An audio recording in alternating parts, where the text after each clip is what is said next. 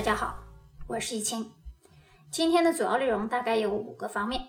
首先呢，我要更正一下上一集的标题，当时写的是阿塔，但是呢，关于阿塔的缩写问题，全世界很多华语的世界新闻频道呢，很多新闻员也是用这个说法。有一些呢是为了避免用到阿富汗塔利班这种敏感词。但是呢，昨天我跟石汉斌聊了一下国际形势的时候，他告诉我说不要用这个缩写。我说为什么？他说在突厥语当中，阿塔是爸爸的意思。我说你咋知道的？他说他以前在上海证券报当记者的时候啊，负责的就是中东板块，所以对中东的局势呢比较了解一些。那跟我上一集提到的很多内容和看法呢，基本上是一致的，就是阿富汗内部的矛盾很多，北方联盟根本不会去那么听话。另外，关于全网打鸡血、送鸡汤的喷子们呢，经常去乱咬好人。你比如说上海的张医生，泼个脏水啊，学术论文啊，很多人问我的时候，我就笑笑，我说你当放屁就可以了。正如这本书叫做《乌合之众》里面提到的，绝大多数人他的意识处于从众心态，缺乏基本的逻辑性和知识结构。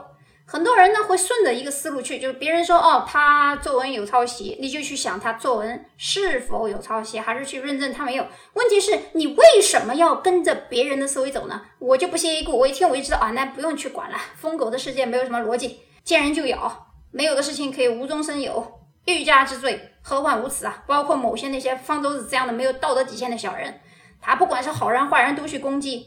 你要去攻击的时候，有一些充满正义感的人，其实是没有必要去攻击的。靠这个炒作名人去炒作自己，本身这个人品质就很差啊！我一般不点名啊，如此直接的点名，说明我对这个人是非常的藐视。而且关于这个学术啊和文凭的真假问题，其实大家不用去管他是如何去写的，有一些基本常识啊。你比如说，有些人写个 title，他又不写他是哪个大学、什么学位毕业的，直接来个北大某某学院博士，一看就是假学历呀。一个连本科学院自己都不愿意写的人，突然冒出来一个名校的硕士博士，查都不用查，百分之百假文凭。更何况你还不知道他是函授还是啥玩意儿。现在这年呢，函授连自考都不如，自考的人学校不管好与坏，这些人都很强啊。因为这个什么进修啊，所谓国外的什么访问学者啊，这些东西都狗屁不如。也就是说，如果他没有学位，不管是本科学位、学士学位。硕士学位还是博士学位，你至少是个学位证书，什么乱七八糟进修啊，这个那个，连个本科文凭都没有，最后就变成一个什么博士的啊，你查都不用查，毛线都能看出来是个什么鸟鸟玩意儿。而且如果眼睛尖的人，你还要看一下啥学科啊？你比如说你到了哈佛、耶鲁、伯克利，拿了一个中文的文凭，这是啥呀？你在一个国外拿着中文文凭，我不客气的讲，如果再推到八九十年代去的，我真笑喷。这叫啥？就是美国的中文学历的水平，相当于国内初中生的水平，从拼音开始教的啊。所以，这也就是为什么在全世界，不管是中国、美国还是其他国家，只要是学术界的人，看一下别人的学历，为什么要注意第一学历的重要性？包括最近历史学家袁老师在油管上用的“某班”，也是一个很幽默的造词啊。八月十一号消息，拜登提到北约集体防御承诺首次触及到台湾，呃，美国说对台政策不变，如何来解读这个问题呢？拜登重申了美国坚守所有的承诺，对北约第五条做出神圣的。承担就是，如果任何一个成员国侵入或者是被采取行动对付，美国要做出相应的回应。他说原话啊，美国对日本、韩国以及台湾等等根本不可能跟阿富汗相提并论了。有的人说拜登老了，是不是可能口误？拜登就是假借别人认为他老眼昏花，故意口误，进而来测试他的反应。那战略形象上的改变呢，其实没有实质意义，因为美军。一定不会介入到真正的战争，顶多卖个武器吧给台方，这也是常态，大家也知道。那美国国防部苏利文的原话是这么讲：我们对台湾和以色列的承诺一如既往的坚定，运八的演习也不是那么太重要，而真正我们要看战斗力啊，我也不便于说这方面的评论。反正呢，聪明的读者和听友应该知道底下弄虚作假、腐败的实质性和叉叉能力啊，上面不知道而已。那接下来呢，我们把视线转到孟大小姐的引渡案。加拿大方面刚刚开口松口了啊，说关于这个欺诈案没有实质性的受害群体，这话讲的。那么既然是欺诈案都没有受害群体，那不等于松口了吗？但是，一旦引渡到美国，这个可能性的难度有多大呢？其实没有难度的，因为美国跟加拿大之间的关系太好了，太熟悉了。也就是说，如果美国想引渡，其实很简单。但是为什么很久都没有引渡呢？因为美国并不想接这个烫手的山芋。加上加拿大大选会在九月份发生，而孟的案件是十月二十一号出结果，所以这段时间一定会给媒体提供出更多的题材来忽悠盲人。再看国内共同富裕的话题，由于某个领导出席了这次讨论会，媒体就出来了无数个猜想。而国内打压房地产，所以联动了很多经济产业，停滞性的通货膨胀虽然没有那么严重，但是距离国内的情况还不甚远。汪洋大海中寻找出路的非公有制企业需要八面玲珑，未雨绸缪。最近一部现实版的电视连续剧《理想之城》，老戏骨于和伟、赵又廷、孙俪把国内成本造价师、房地产界错综复杂的内卷关系呢演绎的淋漓尽致，实在是看不下去。从基层到中间到上层，各种人物的不择手段。凤凰男靠攀附权贵结婚，越过努力的阶层，底层拼死拼活买不起上海的首付房。农村重男轻女的倾向还继续在演变，可怜人自己不争气的性格等等。而理想之城的理想世界其实并不存在。孙俪这样的缩小的人物的设定太美好，在那种让我们看了就厌倦的内斗的世界，根本分分钟就是被碾压掉。虽然小说是美好的，理想也是美好的，但是现实是残酷的。再回到国际社会问题，权力的春药让阿富汗塔利班在过渡时期不够诚恳。比方说，虽然他们也说没有不允许说妇女不穿道袍。就要会被杀掉，但是街道上刚刚被石头砸死的事件还是让人觉得这政府不靠谱。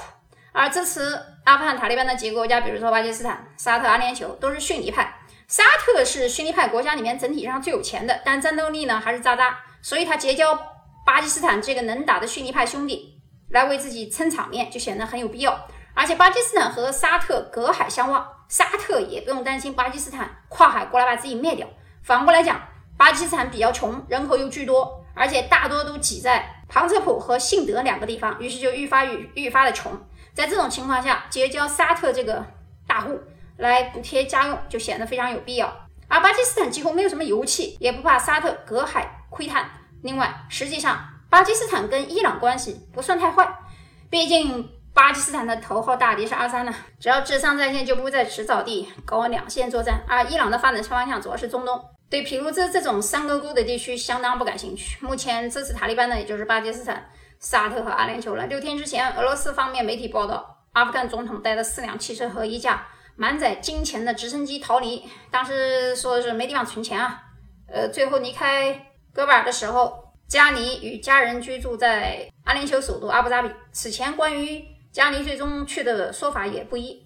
另外呢，阿富汗国防部长比斯米亚拉。穆罕默德将军和他的两个儿子呢，也已经在阿联酋迪拜避难。在阿富汗这个地方，阿富汗是一个位于亚洲中南部的内陆国家，坐落在亚洲的心脏地带。根据地理的分析和不同的定义，阿富汗被认为处在南亚、中亚、西亚和东亚。阿富汗是拥有多个文化的国家，其地理位置相当于东方和西方的交叉点。那古代也是重要的贸易中心和游牧民族的迁徙的途径。其拥有的重要的地缘战略呢？简单讲，它就是东西南北亚的十字路口没有中啊。历史上有二十九个帝国占据过这里，这里有太多的文化界限、宗教界限、语言界限、种族部族的界限。就像我开头讲的，关于突厥语中的阿塔是爸爸的意思。阿富汗还有还有普什图语、达里语、波斯语、塔吉克斯坦语等等。非常复杂，所以用美国著名学家亨廷顿的一句话来解释：伊斯兰世界到处是流血的边界，来形容阿富汗局势，再也不为过。所以美国撤军也不能算不明智啊！这么一个乱摊子又错综复杂的历史地带，的确很难管理。而福布斯主播刚刚大骂拜登无能的视频呢，现在网上应该还在，大家可以去听听他是如何骂出 N 个高度的日耳曼的日粉中的。无序的撤军也标志着美国这个世界超级大国正式跌落神坛。放大镜，咱们转到东欧立陶宛。环球时报的标题是不排斥断交，可能其实是给上面出难题。首先，两国本来就没啥外交外贸往来，所以什么你制裁我，我制裁你的经济，这说法就是空炮。其实立陶宛的最大的矛盾还是俄罗斯和白俄。我们来看一下东欧历史，斯拉夫民族在四到六世纪分裂为西斯拉夫、南斯拉夫、东斯拉夫。西斯拉夫就是比如说波兰人、捷克人，南斯拉夫就是斯洛文尼亚、克罗地亚和保加利亚等等。到了十五世纪的时候，东斯拉夫随着俄罗斯人的强大，逐步形成了俄罗斯、白俄罗斯和乌克兰三个小的民族。可以说，东欧各国大部分国家其实都是斯拉夫民族兄弟之间的陆战。这说明一个问题：兄弟一经分家，单独过日子，日后就是各自为利为核心为基础。立陶宛曾经是东欧大国，它不是斯拉夫。民族地缘，在十四、十五世纪，其最大的管辖范围包括今天的乌克兰和白俄罗斯。爱沙尼亚、拉脱维亚受到瑞典的影响。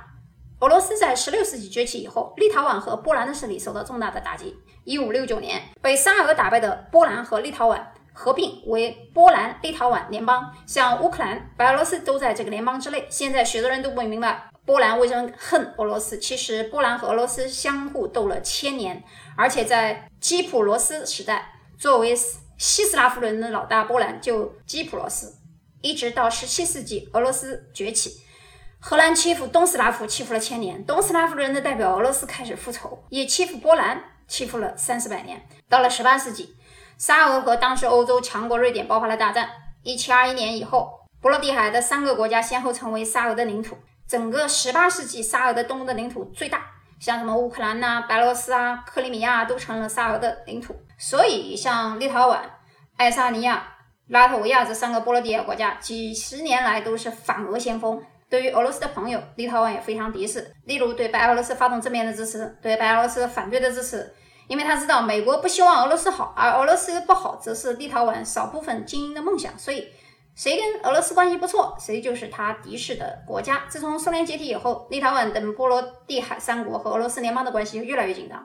东欧各国除了俄罗斯外，地盘都不大，国家又多，又属于同一个古老民族旗下。放个屁都能干扰到其他国家，所以他们之间的矛盾还真不好说谁对谁错。白俄最近呢就接了一堆难民，关系一恶化就准备把难民往立陶宛边上一放，矛盾就会激化。所以呢，中立关系其实呢并不如俄罗斯以及白俄和立陶宛的关系恶劣。所以环石那个报道的文章的幕后推手是个脑残，而且因为他自己太不干净，屁股一擦都是屎。所以经常蹦跶蹦跶，就像一个小丑，刷存在感。所以当一个人臭名昭著的时候，动态也是个问题啊。所以说明这孙子也不算笨。美国派驻北京的大使终于到位，伯恩斯终于千呼万唤使出来。他熟悉外交业务，除了不会说中文之外，其他外交手法都算老练。这个还是拜登提名的，经过国会参议院通过以后啊，他就可以赴京就任了。这里提醒听众朋友们一句：很多人把美国的国会大厦当成白宫。包括那个姑姑啊，什么百度啊，都是错的啊！图片都是用的国会大厦，其实国会大厦是国会大厦，白宫是白宫，白宫非常不起眼啊，平房，白宫才是那个很小的，而国会大厦就是那个大家经常看到的，像个白色的天堂啊啥的，那那是国会大厦啊，国会大厦的确胜过白宫的霸气。我在公众号写过一篇我去华盛顿的游记，当时呢我还记得头顶上飞过两个小直升机，导游跟我讲说。如果是三架，拜登肯定在里面，因为旁边两个是护航的，两个一个都不是。国会大厦左右侧就是参议院和众议院，正好我的全名字呢也是这几个名字。欢迎到我的参议院、众议院、白宫来做客，加我的微信 m o n a m u n g i a 入群交流。今年六十五岁的伯恩斯，在二零零五年到二零零八年乔治布什时代出任过副国务卿一职。亦担任过驻北约代表和驻希腊大使，也做过国务院发言人，经常处理俄罗斯和苏联之前的一些事务。白宫声明形容他是备受尊敬的外交官，他精通法文、阿拉伯语和希腊语，但是就是不懂中文。恰巧的是呢，有媒体注意到伯恩斯和中国驻美大使秦刚背景有相似之处，就是两人均为其现任领导人关系比较好，然后呢，丰富的外交经验，当过外交。机关发言人，但同时两人也被视为不是对方国的专家。好，今天的内容呢，我们就到这里，我们下期节目再见。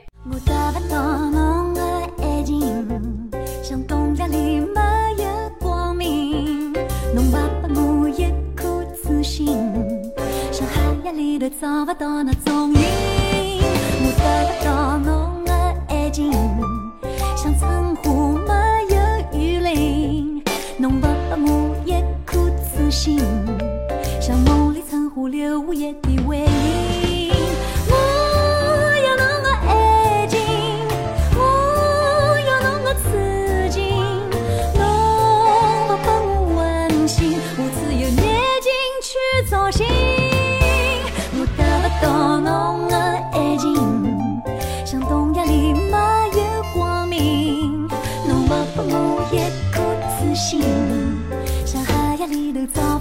踪影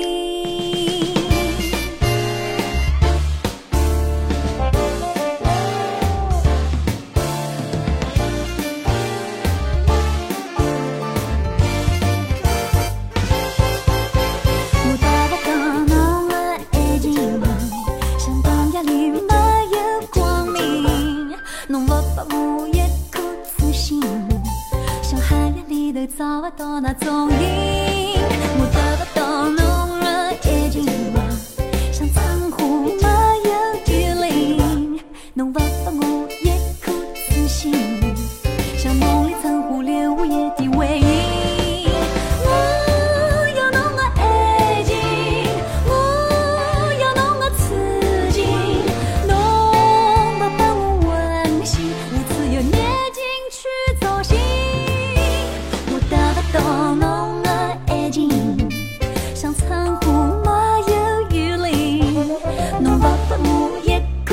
心。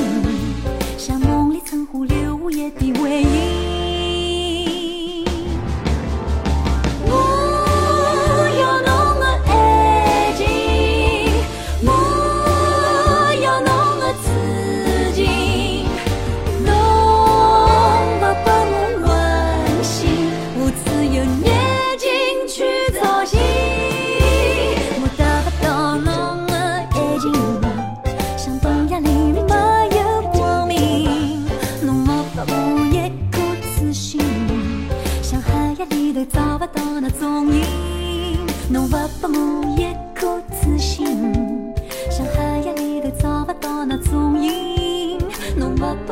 ยกคู่ต่อสิ่งช่างฮายังไม่ได้ตอ